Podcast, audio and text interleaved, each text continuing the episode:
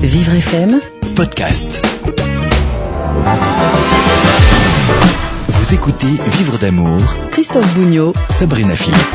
Bonjour les amoureux, salut les célibataires. C'est Vivre d'amour, c'est un plaisir de vous retrouver chaque euh, jeudi avec Sabrina Philippe pour votre émission consacrée à l'amour, aux rencontres, à la sexualité. Sabrina répondra aux questions internet et Facebook en fin d'émission. Vous retrouverez aussi le sondage de la semaine, l'idée reçue des pros, l'amour tout simplement.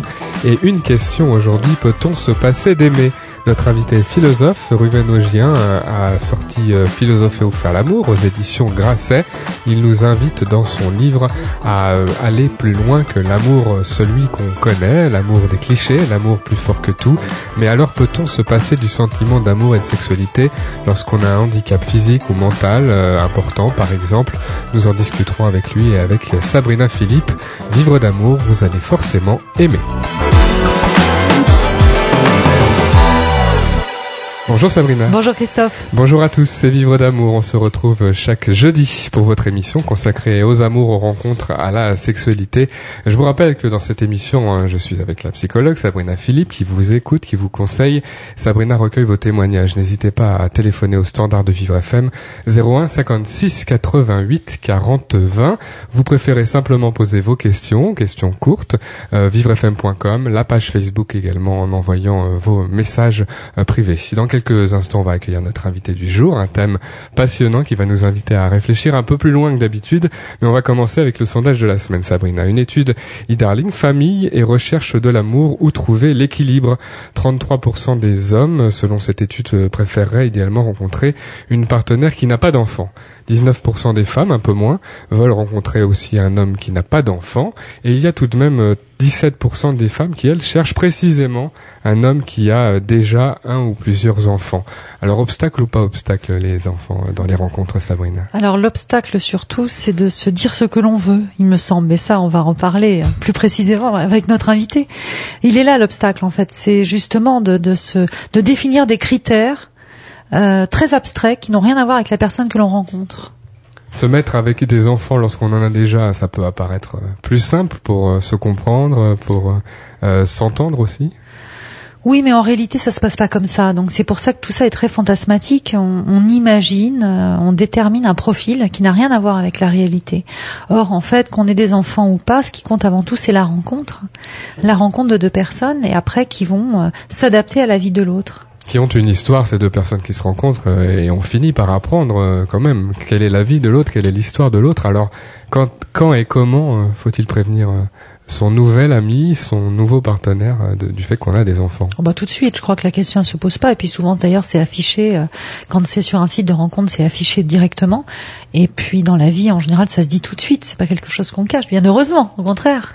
Est-ce que ces enfants peuvent être une difficulté? Est-ce que la présence des enfants ont été pour vous d'un précieux secours? Vous pouvez, si vous le souhaitez, témoigner sur le sujet. Hein. On peut recueillir vos témoignages 01 56 88 40 20 pour de prochaines émissions de Vivre d'amour. 01 56 88 40 20. Il est euh, temps maintenant d'accueillir notre invité euh, du jour. Ruven Augien est avec nous. Bonjour Ruven. Bonjour. Bonjour. Bonjour. Soyez bienvenue. Philosopher ou faire l'amour, c'est le titre euh, de votre livre paru aux éditions Grasset, un livre, j'allais dire rafraîchissant, hein, qui euh, bat en, qui, passe en revue des idées euh, ultra répandues sur l'amour, notamment l'amour est plus fort que tout, qui les balaye. C'est un discours euh, pas très consensuel et ça fait plaisir de parler un petit peu différemment de cet amour qui est devenu un peu sacré, un peu trop sacré peut-être. vous avez voulu bousculer un peu tout ça.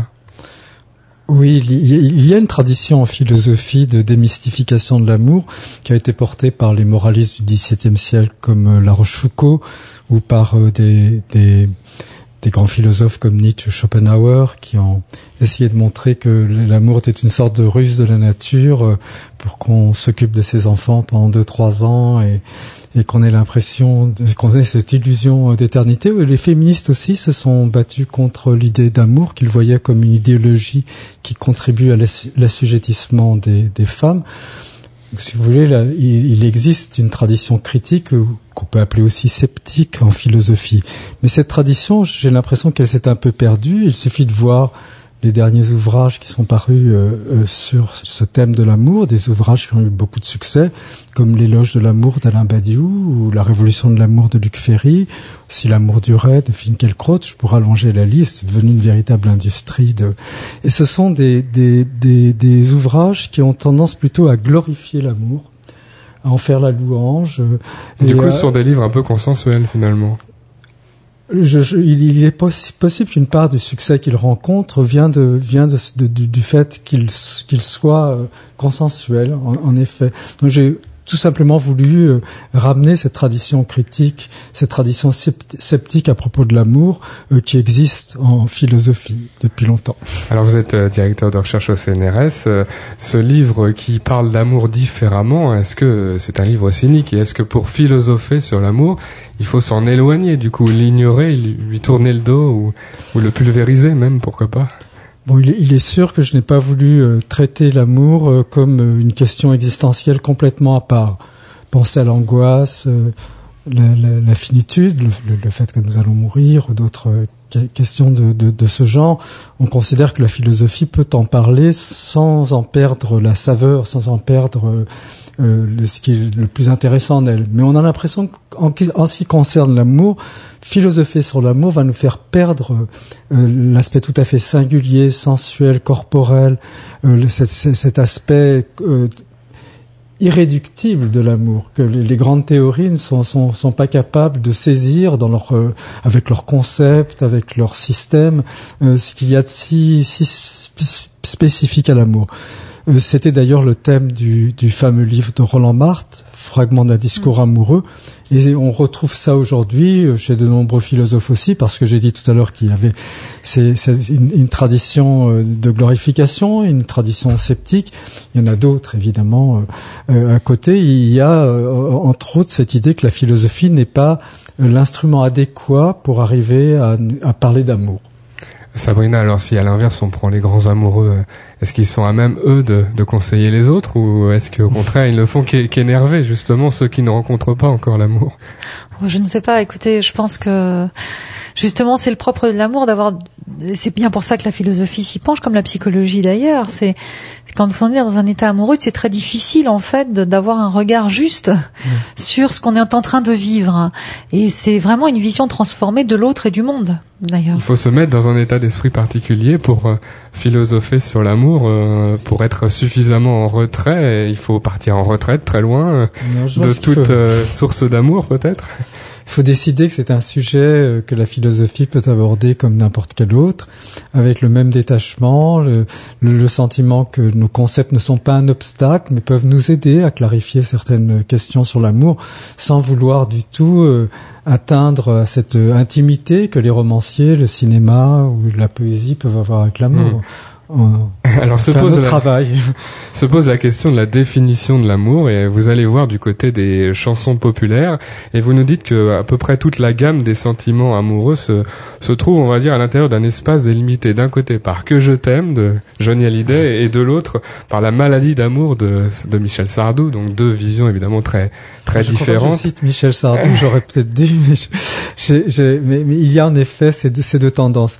Euh, pourquoi est-ce que je me suis appuyé sur euh, euh, les chansons populaires plutôt que sur une autre source en ce qui concerne l'amour c'est certain c'est qu'on les connaît toutes hein. C'est une bonne chose, mais le, le, le- L'idée, si vous voulez, au fond, c'est que la philosophie pratique, celle qui s'occupe des questions morales, politiques ou existentielles, elle n'a pas d'autres matériaux, d'autres faits que les intuitions, ce que les gens disent. Prenez par exemple une discussion euh, à, propos de l'utilitarisme en philosophie. On se demande est-ce qu'il est juste de sacrifier un innocent même pour une bonne cause. Et, et en fin de compte, on a l'impression non, il ne le faut pas, mais c'est simplement une intuition. Et le philosophe travaille sur cette intuition, c'est sa matière première. Parfois, il s'en détache, il donne des contre-exemples, ou parfois, il va dans le sens de ses intuitions.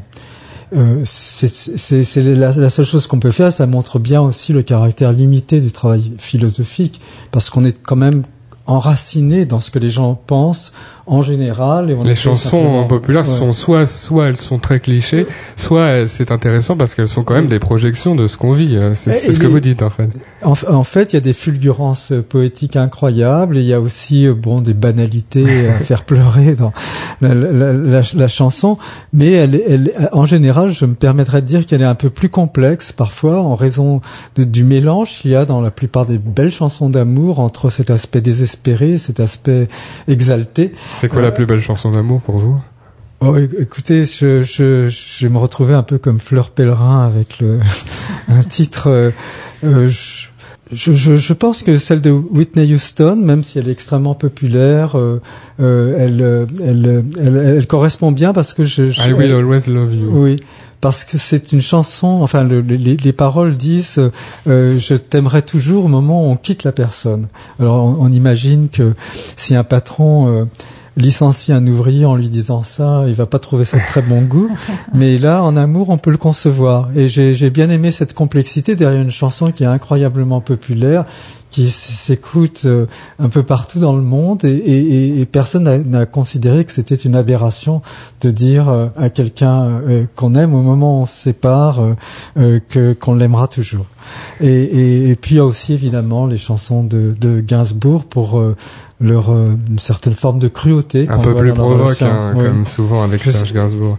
Ça fait partie de ces chansons euh, populaires, Sabrina, de notre éducation, on va dire amoureuse. Moi, j'ai envie de parler de Mm. ça parce que on a, on en a besoin quand même. On a l'impression qu'on a envie d'y croire. Il faut se frotter, un peu comme pour les contes de fées, à ce que peut être l'amour euh, dans ce qu'il a de plus lyrique pour pouvoir aimer par la suite. Bah, c'est un apprentissage, en effet, l'apprentissage amoureux euh, qui passe bien avant, d'ailleurs, toutes ces chansons qui passent déjà par les contes, puisque les contes nous racontent de très jolies histoires d'amour avec des princesses et des princes qui se rencontrent, enfin, des jeunes filles en tout cas, parfois de, de basses conditions, mais qui vont rencontrer leur prince charmant. Et c'est déjà les prémices euh, euh, de cette éducation amoureuse qui après va se poursuivre. Alors aujourd'hui, ça se poursuit différemment, ça se poursuit aussi avec les séries, toutes les séries pour les jeunes, pour les ados qui montre toute la complexité finalement euh, euh, des relations amoureuses. On est avec quelqu'un, on l'aime quand même, on s'en va, on le trompe.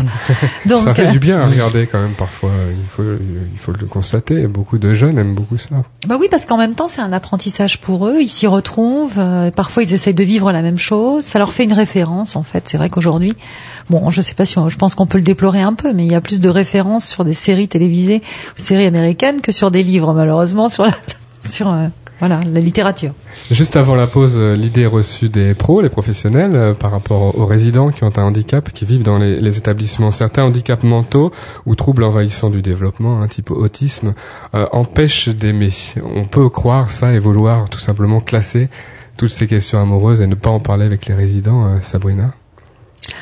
Alors, euh, empêche d'aimer, je pense que ça serait une euh, généralisation qui serait complètement fausse. Déjà parce qu'on n'est pas dans l'esprit de la personne qui vit son handicap. On n'en a qu'une vision extérieure. On n'est pas à l'intérieur d'elle-même. Donc, euh, on ne sait pas si, si justement elle peut développer des sentiments amoureux que parfois elle ne peut pas exprimer, mais qui sont peut-être là. Un attachement en tout cas, et parfois plus. Donc, euh, C'est le travail des professionnels de- d'en parler ou d'aller chercher éventuellement Bah, les le sentiments respect- chez ces personnes. Le respect, euh, c'est de, c'est, c'est justement de pas se, le respect vis-à-vis de quelqu'un, c'est de pas trop se projeter sur cette personne en fonction de ce que nous on voit ou de ce que nous on ressent. Euh, c'est ça le respect. Et le respect passe justement par le fait de- d'admettre cette intimité mentale d'ailleurs, qui peut être que la personne a des sentiments, parfois amoureux, mais qu'elle ne peut pas encore les exprimer ou qu'elle ne sait pas les exprimer. Ruben Augier est notre invité jusqu'à 13h dans Vivre d'amour. Une question dans quelques instants. Peut-on se passer d'aimer? Réponse juste après la pause. If I should stay, I would only be in your way. So I'll go, but I know. I'll think of you every step of the way.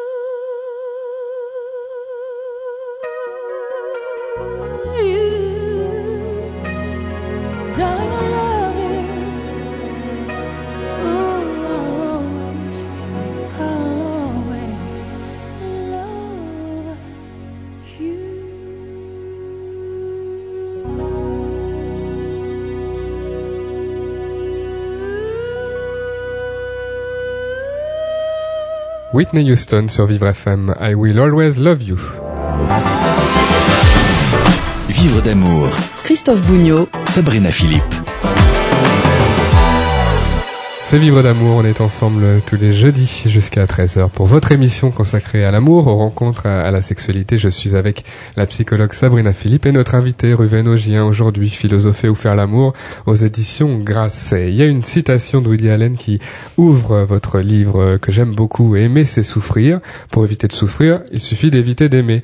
Mais alors on souffre de ne pas aimer. Je pense que cette phrase est très importante pour vous hein, parce que ça montre un petit peu le cercle, alors est-il vertueux, est-il vicieux, mais du sentiment amoureux.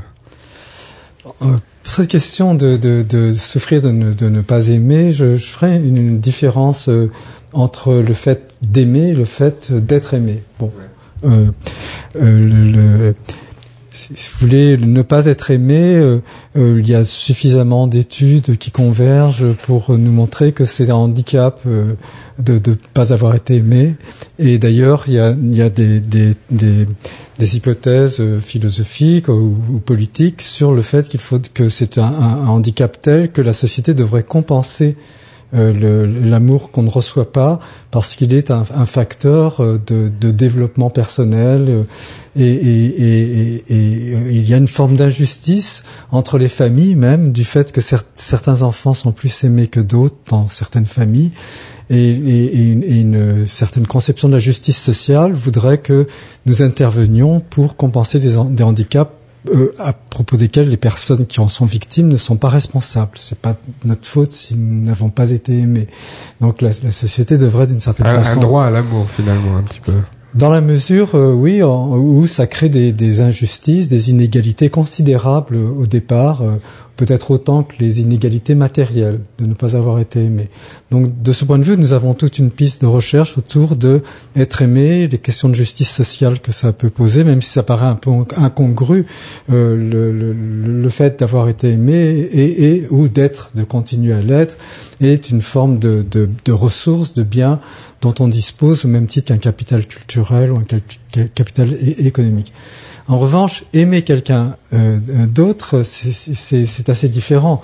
Euh, on peut, par, euh, dans un, chapitre où j'essaye d'évaluer euh, l'idée que l'amour est le plus important que tout, c'est plutôt cette idée que j'évalue. Est-ce que il est très important d'aimer? Est-ce que notre vie n'aurait pas de sens? Sans amour On n'est rien du tout. Ça peut se prendre à la fois la, la phrase d'Edith Piaf euh, ou bien dans le sens de si je n'aime pas, ben, ma vie n'a pas de sens, elle est vide, ou bien si je ne suis pas aimé, ma vie euh, est, vide et douloureuse. Et, et le fait de d'aimer, de, euh, j'essaie de le mettre en regard avec d'autres valeurs qui comptent pour nous comme la liberté. Et là, je serais moins catégorique pour le fait d'être aimé, qui est très important pour nous. Le fait d'aimer euh, peut faire l'objet d'une sorte de, d'évaluation, de, savoir si c'est vraiment la, la, chose la plus importante que nous avons dans notre vie, dans le cas où il y a un conflit.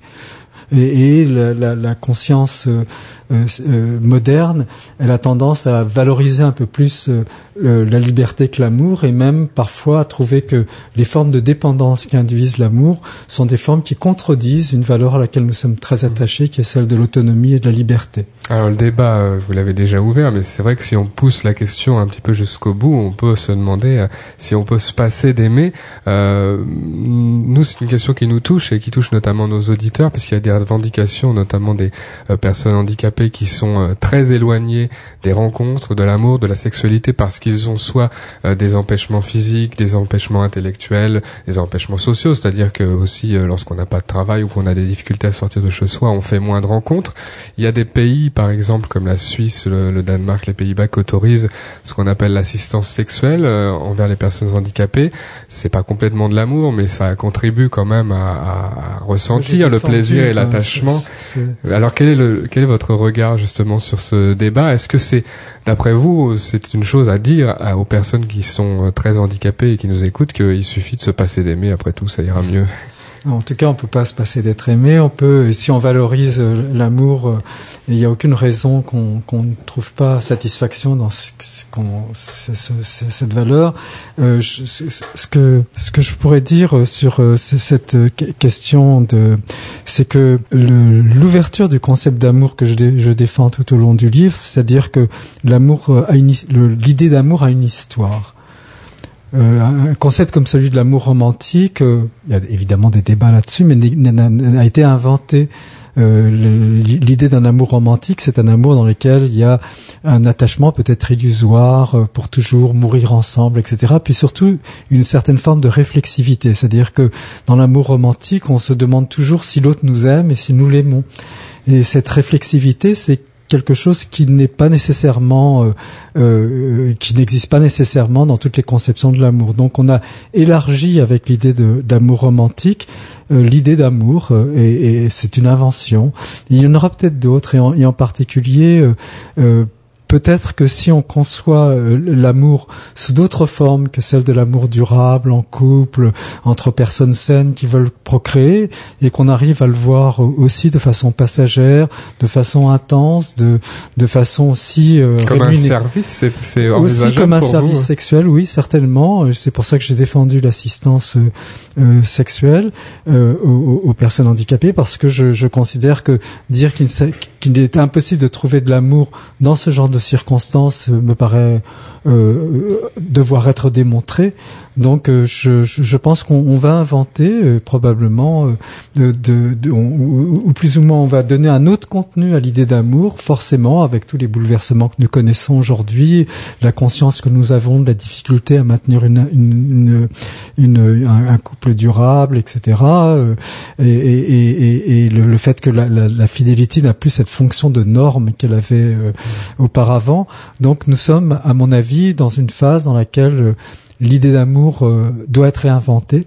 Elle va l'être et, ces possibilités plus grandes comme euh, le polyamour par exemple, aimer plusieurs personnes en même temps, certaines formes de contrats d'amour comme celui de l'assistance sexuelle sont considérées comme des formes d'amour tout à fait légitimes et elles ne poseront pas de problème, ou moins, du moins il faut l'espérer, des problèmes d'embarras social quand on y aura recours. Sabrina Philippe, euh, alors c'est vrai qu'il euh, y a beaucoup d'attentes euh, de la part des personnes handicapées lourdement dépendantes qui voudraient ou qui ont déjà essayé à l'étranger, pourquoi pas, hein, une forme d'assistance sexuelle rémunérée ou qui ont trouvé des assistances sexuelles gratuitement par des amis ou quoi que ce soit en France parce que c'est possible. Est-ce que il y a des risques aussi de mélange des registres dans, dans ces demandes d'amour? Vous savez, moi, en tout cas, euh, c'est mon point de vue là, hein, de, de, de, psychologue, mais aussi personnel. Hein. Bon, euh, je, je pense que c'est, on, on, navigue dans des zones où il est très difficile, en effet, de, de, de mettre les sentiments ou les émotions qui nous traversent dans des cases. C'est-à-dire que on est sous influence. C'est pas c'est pas qu'on est sous influence, c'est qu'à partir du moment où vous êtes face à l'autre, vous avez euh, différentes émotions qui vous traversent et il est très difficile d'en faire la part. Donc, euh, euh en effet, euh, dire qu'il n'y a pas d'amour dans un acte qui est un service, je dirais sexuel, c'est quelque part un peu délirant à mon sens parce que parce que être en présence de l'autre, toucher l'autre, c'est aussi un acte d'amour. C'est pas, il n'y a pas que l'amour amoureux. Euh, tendre la main à l'autre, lui sourire, c'est aussi un acte d'amour. Hmm. Et, évidemment, l'assistante sexuelle, c'est un, un acte d'amour envers l'autre, envers le genre humain aussi. Donc on ne peut pas comme ça mettre dans des cases en disant d'un côté euh, d'un côté c'est un service, de l'autre côté c'est euh, c'est un acte amoureux, enfin ou ça serait de la prostitution. Je crois que c'est beaucoup plus complexe que ça parce que nous-mêmes nous sommes très complexes. Alors ce qu'on sait et ce qu'on a reconnu à travers les témoignages, en tout cas de, personnes qui ont pu venir sur notre antenne, c'est euh, une réelle souffrance lorsqu'il y a une absence totale hein, d'amour ou d'amour physique ou d'amour euh, psychique aussi. Hein. Ça c'est certain. Il y a pourtant des personnes euh, qui euh, se revendiquent à part, qui se disent je peux me passer d'amour. Il y a des des personnes qui revendiquent leur célibat, leur célibat. Il y a des mouvements no sexe aussi qui se créent aux États-Unis et en France maintenant. Est-ce que c'est sincère selon vous? La, question de savoir si une relation sexuelle sans amour est une, une relation décente. Euh, c'est aussi une question que j'essaye de, discuter. J'y verrai deux aspects. D'abord, il y a l'aspect euh, bien connu en philosophie qui a été parfaitement étudié, examiné et défendu par Kant que dans une relation sexuelle ordinaire, on prend l'autre comme un objet et l'autre nous prend comme un objet. Et, donc on, on, on, on, on va à l'encontre d'un des principes qui chez Kant est très important, c'est de ne jamais traiter autrui simplement comme un moyen pour nos propres fins. Et la relation sexuelle est condamnée euh, à, cause de ça. Même une, une, une relation euh, euh qui, qui, serait, euh, enfin, qui n'aurait pas tous les caractères que nous avons décrits jusqu'à présent. Une voie de, de, de, rédemption de la relation mmh. sexuelle que dans le mariage monogame en vue de la procréation, parce que là, enfin, par un artifice rhétorique, il dit que si nous nous engageons par contrat à ce que nous soyons objets l'un pour l'autre, alors euh, finalement on ne l'est pas. Bon, j'ai jamais très bien compris ce qu'il voulait dire par là, mais probablement ça devait être très profond. En tous les cas, l'idée que la relation sexuelle doit être transcendée dans quelque chose d'autre, elle est restée. Elle est restée en psychologie aussi, peut-être pas dans celle si subtile que vous, pratiquez, mais dans les magazines à grand tirage, etc.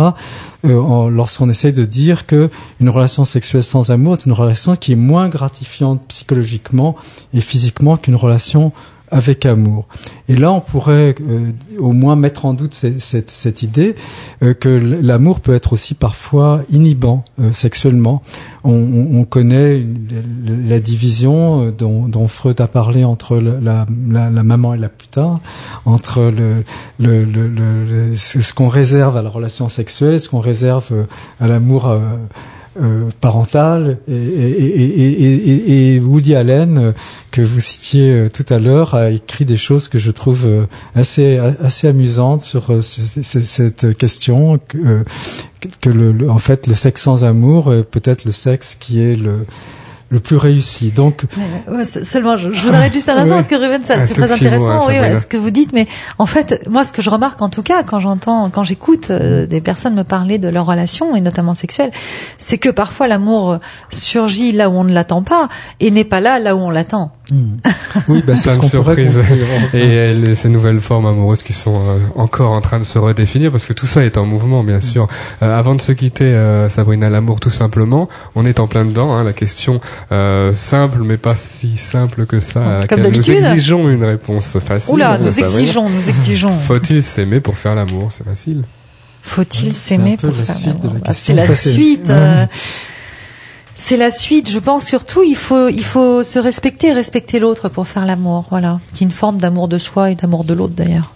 On retrouvera euh, Ruven euh, bientôt. Merci d'avoir été avec nous, philosopher ou faire l'amour aux éditions Grasset. Dans quelques instants, Sabrina Philippe répond aux questions Internet et Facebook. Ça s'appelle Juste une question d'amour. À tout de suite. Vous écoutez Vivre d'amour avec Christophe Bougnot et Sabrina Philippe. Juste une question d'amour, c'est la dernière partie de notre émission. Le moment maintenant pour la psychologue Sabrina Philippe de répondre à vos questions. Vivrefm.com, la page Facebook en envoyant euh, vos messages. Hein. Deux moyens de poser vos questions sur l'amour, les rencontres et la sexualité. On commence tout de suite Sabrina. Question de Liliane qui nous écrit de Nanterre. Mon mari veut faire un break dans notre couple. Il veut partir 15 jours seul au Brésil. Ah Comment allons-nous résoudre nos problèmes s'il est loin? Comment vous dire, Liliane 15 euh, jours seul au Brésil pour faire quoi exactement Pour aller danser la samba avec des Brésiliennes? Euh, c'est un peu étonnant, hein c'est un peu étonnant. Ça serait bien quand même de l'amener à parler un peu et de dire un peu ce qu'il a au fond. Euh, voilà, si vous arrivez à le faire parler, de savoir ce qu'il pense. Avant le départ, bien bah, sûr, voire de remettre en cause ce, break, c'est une expression qu'on entend beaucoup, Sabrina, faire une pause, faire un break sans tellement savoir d'ailleurs qu'est-ce que ça signifie. Euh, en tout cas, on fait pas, on fait un break en restant sur place ou on fait un break en partant. Euh, un break peut être utile? Bah, un break déjà, ça veut dire break, euh, ça veut dire casser déjà. Donc on fait un break en se séparant. Maintenant, s'il y en a un qui part faire la fête au Brésil et l'autre qui reste à pleurer à Paris ou ailleurs, Nanterre d'ailleurs pour Liliane, je pense que c'est pas le même break, si vous voulez. Ça fait pas avancer la, la réflexion entre eux deux. Hein. Non, non, non. Là, ça, ça ressemble plus à une fuite et, qu'est-ce qu'il va y faire Je sais pas. Euh, votre mari semble avoir besoin d'autre chose et c'est ça, c'est autre chose-là qu'il faudrait déterminer avec lui. Que Liliane peut sauver euh, sa relation Comment on peut On sauve jamais son, sa relation seule. Sauver sa relation, ça, ça relève d'une volonté commune. On peut pas soi-même sauver son couple. Voilà. Il faut être deux pour le vouloir. Et si son mari ne le veut pas, euh, elle n'y parviendra pas. Et pour avoir le, en avoir le cœur net, il faut provoquer une discussion euh, maintenant. C'est toujours mieux que de se demander ce qu'il va faire au Brésil, oui. Surtout que voilà, le Brésil c'est pas le pôle Nord. Hein. Bah oui, les activités sont pas les mêmes, hein, excusez-moi, mais bon. Toutes vos questions sur l'amour, les rencontres, la sexualité, vivrefm.com. Théo nous écrit de la ville de Levallois-Perret. J'ai rencontré une fille il y a 15 jours et elle vient de me proposer un second rendez-vous au resto. Le problème que c'est que le restaurant n'est pas accessible au fauteuil roulant. Je suis en fauteuil, je n'ose pas me plaindre. Aurait-elle fait exprès de me mettre en difficulté pour voir si je suis un homme? Que faire? Et Théo, va falloir se calmer un petit peu à Levallois-Perret parce que euh, de là à penser, alors c'est une fille qui déjà, elle vous propose de rester un second rendez-vous au resto, donc déjà c'est elle qui propose, donc elle prend l'initiative et elle vous proposerait ce rendez-vous pour vous mettre en difficulté. Mais c'est absurde. Vous savez, Théo, en fait, il y a beaucoup de personnes qui ne pensent pas du tout, du tout, du tout euh, à la mobilité réduite et à l'accessibilité. Voilà, parce que ça ne fait pas partie de leur vie. Euh, Vous allez y penser d'ailleurs uniquement quand ça fait partie de, de votre vie, soit pour vous-même, soit pour un proche. Sinon, c'est des, des questions auxquelles on ne pense pas. C'est bien toute la difficulté d'ailleurs aujourd'hui, c'est de, de, de faire penser à cette mobilité alors que ça touche pas les personnes valides. Hmm. Donc, Théo, il faut vous mettre un petit peu à sa place. Le Et- second rendez-vous, c'est très positif. Ça veut dire que ça c'est bien parti. Alors Et- maintenant, que peut faire Théo? Parce qu'il redoute quand même cette soirée où, où il peut être mis en difficulté. Eh ben, Théo, il va falloir lui faire passer le message que lui, demander justement si euh, si euh, c'est accessible, par exemple. De pas lui rentrer dedans directement en disant mais c'est pas accessible, je peux pas y aller. Hmm. De lui dire est-ce que c'est accessible? Et là, elle va se poser la question elle-même. Mais si vous commencez à être sur un, un abord comme ça, un petit peu agressif avec cette jeune fille, vous risquez de ne pas aller très loin. Donc je vous Hmm. C'est conseille de difficile faire en un- même temps quand on a un handicap. On a parfois vécu des beaucoup de discrimination, beaucoup de regards euh, méchants dans la rue, beaucoup de portes fermées, euh, et on a ça en nous. Comment on peut un petit peu se euh, apprendre à, à faire avec euh, Bah, c'est pas c'est pas l'amertume qui vous mettra- qui vous mènera à l'amour. Donc euh, vous n'avez pas trop le choix que de de laisser votre amertume de côté, en tout cas vis-à-vis de cette jeune fille. La question d'Astrid euh, qui nous écrit de Rambouillet maintenant. Mon mari souhaite euh, que je ne parle plus jamais avec lui du fait qu'il est atteint d'une forme précoce de la maladie de Parkinson non déclarée encore chez lui. En gros, c'est tabou. Que cherche-t-il à me cacher et dois-je accepter ce tabou? Astrid, euh, je pense que euh, non, c'est pas, il faut pas accepter ce tabou et je crois qu'en fait, s'il vous l'a imposé, c'est parce qu'il ne veut pas en parler, parce qu'il a peur lui-même. C'est la peur qui lui fait, euh, voilà, euh, être dans ce déni. Finalement, ne pas en parler, c'est ne pas ne, ne pas faire exister cette maladie. Hmm. Donc, euh, il a peur et il cherche rien à vous cacher. En fait, il cherche surtout à se le cacher à lui-même, je pense. Hmm. Voilà. Si on n'en parle pas, ça n'existe pas. Vous savez, c'est un peu la pensée magique des enfants. La maladie n'est pas encore déclarée, euh, ça peut même prendre 5 ans, 10 ans, euh, ou être plus rapide malheureusement, mais est-ce que on doit vivre en y pensant déjà, euh, arrêter tous ces projets par exemple? Surtout pas.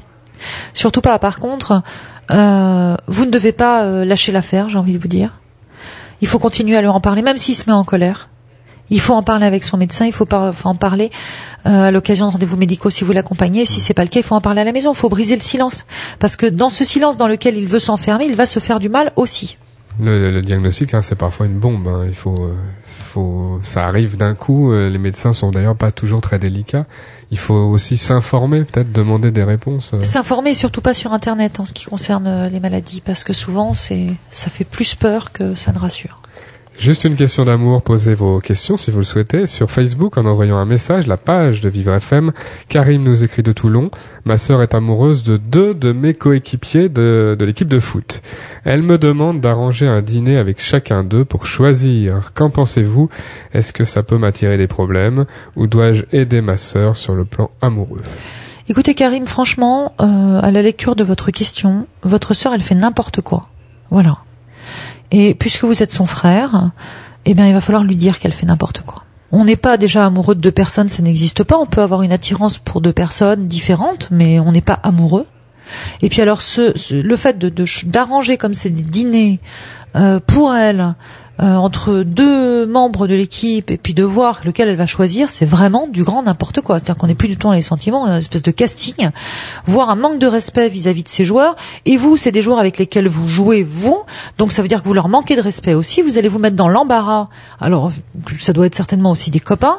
Donc franchement, vous allez vous attirer des problèmes pour rien. Et puis c'est pas comme ça qu'on aide sa sœur sur un plan amoureux. Si vous voulez l'aider, vous avez qu'à lui dire, écoute, ma grande, euh, déjà, essaye de voir clair dans, dans ton cœur et puis après on en reparle. Hmm. Hein? Parfois, parfois fixer des limites. indirecte, on va Bah, dire. Fixer des limites à l'autre, c'est aussi l'aider. L'aider, c'est pas seulement d'aller que dans son sens. Vos questions sur l'amour, les rencontres, euh, vivrefm.com. Zachary nous écrit du 13e à Paris. Je suis aveugle de naissance et je suis en couple depuis 10 ans avec une femme qui vient malheureusement de me quitter pour un homme valide. Est-ce trop difficile d'être euh, deux handicapés dans un couple? Comment faire durer l'amour? Vous savez, Zachary, je pense vraiment que euh, ce n'est pas du tout, euh, c'est pas parce qu'elle vous a quitté pour un homme valide euh, que ça joue vraiment un grand rôle dans votre séparation. Dire aujourd'hui, on a des couples qui durent euh, même moins que ça, souvent euh, 10 ans, c'est déjà beaucoup. Donc s'il y avait s'il y avait une problématique autour de, de, de la validité, on va dire l'invalidité, euh, elle serait apparue depuis bien bien bien avant. Mhm. Dans la première année, pas au bout de 10 ans. Donc tout simplement, bah, votre couple, il a certainement, il y avait moins d'amour, il y avait moins de, de, de compréhension. Moins d'envie de rester et puis alors on a fait une rencontre et puis voilà elle est partie avec cet homme-là mais mais elle aurait pu partir avec cet homme-là et qu'il qu'il ait aussi un voilà un, On, un un handicap. On dit parfois que quand on est deux partenaires handicapés, on additionne les problèmes. Vous savez, tous les problèmes du quotidien, les rendez-vous, les hospitalisations quand on, on en a, euh, les, les difficultés, les discriminations, les difficultés à trouver du Mais travail. il n'y a pas de règle il y a pas de règle parce un que peu la vie de couple. En même temps, ça la complique, mais en même temps, on est dans la compréhension de l'autre. C'est pas toujours évident non plus d'avoir plein de rendez-vous euh, médicaux justement euh, quand l'autre n'en a pas. Donc euh, de- d'apporter ce côté médical dans le couple euh, si l'autre n'en a pas. simpliste. hein, C'est simpliste et franchement, je crois qu'avant tout, on rencontre une personne et puis cette personne est valide ou pas. D'autres questions euh, dans cette partie de juste une question d'amour. Fabricio nous écrit de la ville de Bordeaux. Les filles craquent sur mon accent italien, mais elles n'arrêtent pas de me prendre pour un dragueur en soirée alors que je ne fais que vouloir parler. Pourquoi aucune fille ne termine jamais la soirée avec moi? Fabricio, je sais pas si c'est lié, mais en tout cas, euh, je pense pas que ça soit que un accent italien qui fait que les filles ne terminent pas la soirée avec vous. Est-ce qu'il est victime des préjugés euh, Non. au départ positifs pourtant, mais Ouais, c'est plutôt positif. En plus, c'est un très bel accent, l'accent italien, donc euh, j'y crois pas du tout. Euh, vous faites que vouloir parler, mais peut-être que vous en faites beaucoup plus que ça. Dans les yeux, euh, les gestes. Peut-être êtes-vous parfois insistant. Peut-être que ça se voit trop. Peut-être que et que ça ajouté à votre accent, bah du coup les filles se disent ouais c'est un, c'est un sacré dragueur. Mais c'est pas que votre accent. Il doit y avoir quelque chose dans votre attitude. Ça veut dire qu'il peut changer euh, d'attitude s'il veut faire vraiment des rencontres euh, et pas seulement avoir des contacts. Si euh, vous avez un, changer un d'image très bon finalement. ami ou une très bonne amie, demandez-lui de vous dire comment il vous perçoit en soirée. C'est très intéressant. Juste une question d'amour tous les jeudis en fin d'émission. Posez vos questions sur vivrefm.com, sur la page Facebook. Et puis le reste de l'émission vous permet de témoigner de votre parcours amoureux, de vos difficultés. 01 56 88 40 20. C'est le numéro de téléphone du standard de Vivre FM. Euh, Vos témoignages autour du handicap, euh, de, des difficultés amoureuses. 01 56 88 40 20. Merci Sabrina. Merci Christophe. Vivre FM